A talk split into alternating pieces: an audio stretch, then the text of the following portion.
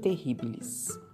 O doutor Terribilis e seu assistente Fâmulos vinham trabalhando há muito tempo secretamente em uma invenção assustadora.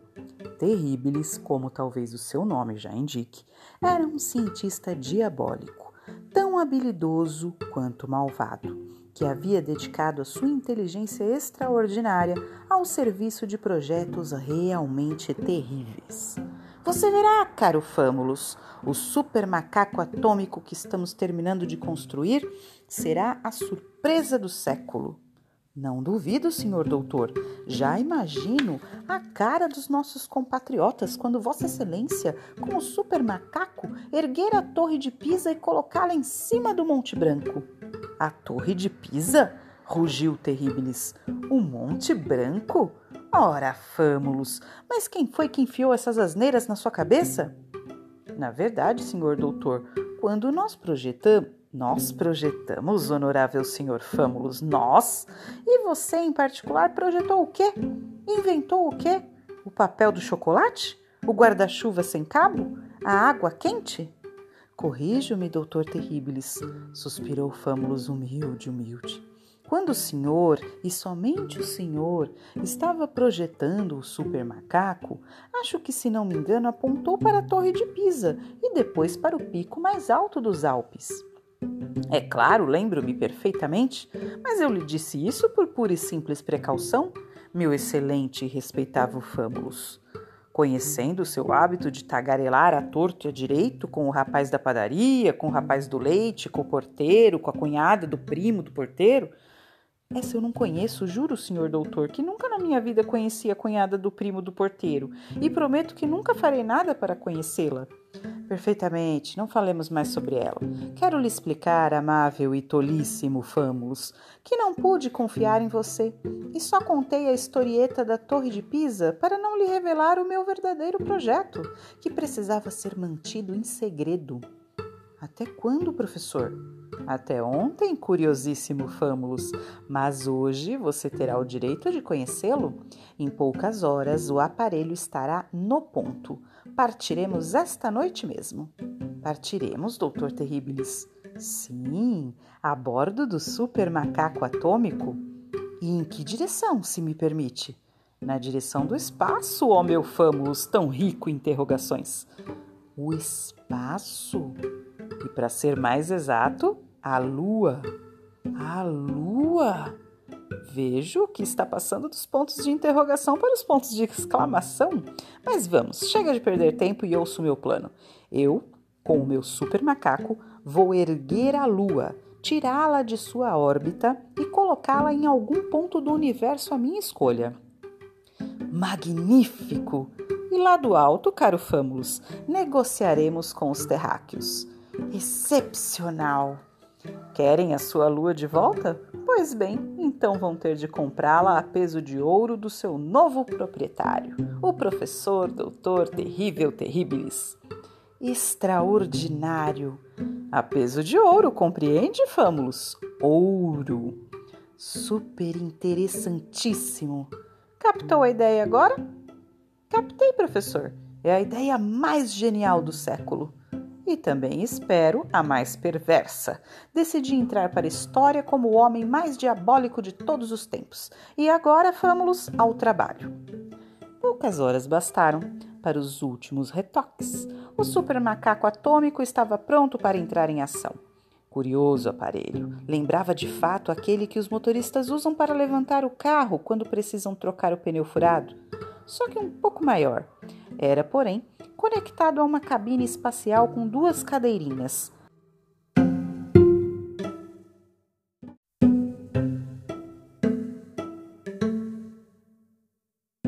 E foi nelas que, quando o Dr. Terribilis decidiu dar início ao seu diabólico empreendimento, acomodaram-se o inventor e seu assistente, o qual, para dizer a verdade, esforçava-se por disfarçar uma estranha tremedeira. Quieto, Fâmulos. Sim, sim, sim, senhor doutor. E pare de gaguejar. Não, senhor doutor. Engula essa pílula, vai acalmá-lo num instante. Obrigado, doutor Terribilis, estou calmíssimo agora. Otimamente. Contagem regressiva, vamos. Menos cinco, menos seis, menos sete. Eu disse regressiva, Fâmulos, regressiva. Ah, sim, mil desculpas. Menos cinco, menos quatro, menos três, menos um. Decolar!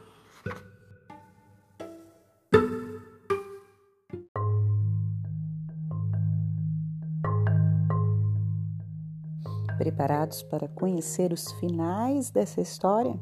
Lembre-se que vocês podem escolher o final que vocês mais gostarem ou também podem criar o seu próprio final. Vamos lá?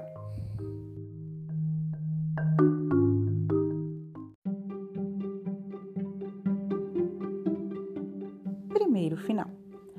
Naquela noite a lua não apareceu. A princípio, as pessoas pensaram que estivesse escondida atrás de alguma nuvem, mas o céu estava límpido, a noite estrelada, e a lua, como já disseram certa vez, brilhava apenas por sua ausência. Depois de uma busca minuciosa, os astrônomos foram encontrá-la pequenininha por causa da distância, lá pelas bandas da constelação do Escorpião. Mas vejam onde ela foi se meter, como isso pode ter acontecido? Naquele instante, a voz do Doutor Terribilis se fez ouvir em todos os aparelhos de rádio da Terra. Atenção, atenção! Aqui fala Terribilis. Terribilis chamando a Terra. Como vocês podem constatar facilmente, eu me apossei da Lua. Se querem tê-la de volta, vão ter que comprá-la a peso de ouro. Os astrônomos sabem quanto ela pesa, até o último grama. Aguardarei a resposta por 24 horas.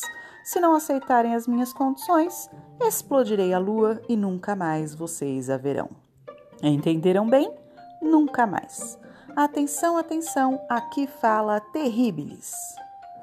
Para ter certeza de que fosse compreendido, o diabólico cientista repetiu mais duas vezes a mensagem. Naturalmente, para um homem tão engenhoso, infiltrar-se ao mesmo tempo em todos os programas de rádio do globo terrestre era moleza. No entanto, para infelicidade dele, ninguém na Terra ficou muito preocupado com o desaparecimento da Lua. Na verdade, imediatamente os Estados Unidos, a União Soviética, a Itália, a França, a China, o Japão e muitas outras potências deram um jeito de mandar para o espaço uma grande quantidade de luas artificiais, cada uma mais luminosa que a outra. Era luz até demais e as pessoas protestaram porque não conseguiam dormir. O doutor Terribilis teve que ficar com a velha lua para si e comer as unhas de raiva.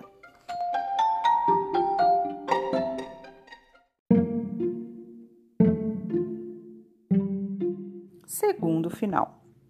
O desaparecimento da lua provocou medo e preocupação em toda a face da Terra. E como vamos contemplar a luz da lua agora que não há mais lua? Perguntavam-se os sonhadores. E eu, que sempre dormia à luz do luar para economizar energia, vou ter que me conformar e acender a lâmpada? perguntava-se um avarento. Devolvam a nossa lua! bradavam os jornais.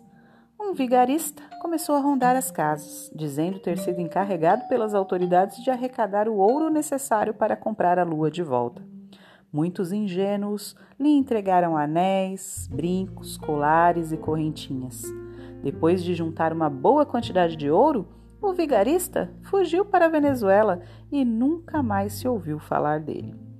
Para a sorte da humanidade e dos amantes da lua, vivia naqueles tempos, na cidade de Omegna, perto do lago Horta, um cientista tão inteligente quanto o Dr. Terribilis, mas não tão malvado quanto ele, chamado Magnéticos.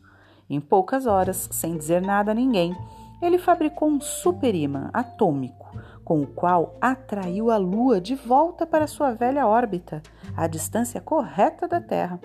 Em vão, Terribilis pôs em ação toda a assustadora potência de seu supermacaco.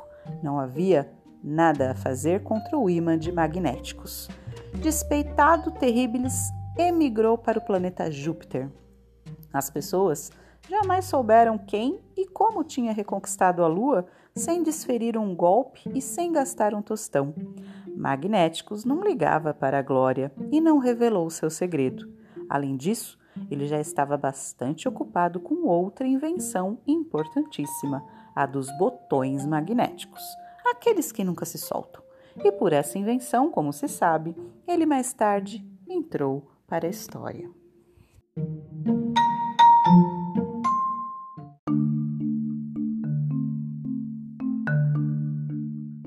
Terceiro final.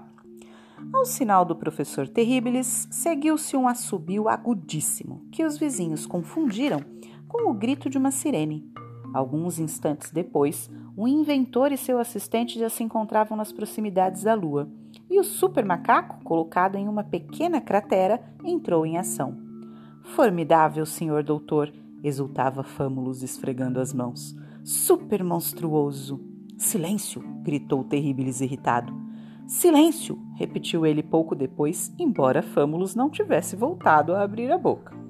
Quando o doutor Terribilis gritou silêncio pela terceira vez, até mesmo Fâmulos percebeu que alguma coisa estava errada. O grande super macaco dissipava inutilmente toda sua força diabólica. A lua não se afastava nem um milímetro da sua rota habitual. Convém saber que o doutor Terribilis, sábio e engenhosíssimo em todas as áreas, era, por outro lado, meio fraco no cálculo dos pesos e das medidas do sistema métrico decimal. Ao calcular o peso da Lua, ele tinha se equivocado na regra de três e trocado as toneladas por 100 quilos. O super macaco tinha sido projetado para uma Lua dez vezes menor e mais leve que a nossa. O Doutor Terribilis rugiu de raiva, embarcou outra vez em sua pequena nave espacial e desapareceu no espaço, deixando o pobre Fâmulos sozinho e abandonado na beira da cratera lunar, sem sequer um copo d'água, sem nem mesmo um caramelo para espantar o medo.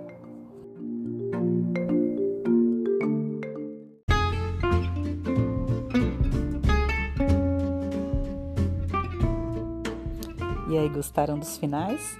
Qual foi o final que vocês mais gostaram? Eu adorei o 2. E vocês? Lembrando que se vocês não gostaram de nenhum dos finais, criem outro. Mandem para mim. Eu vou adorar ouvir os finais que vocês inventaram. Um beijo, turma.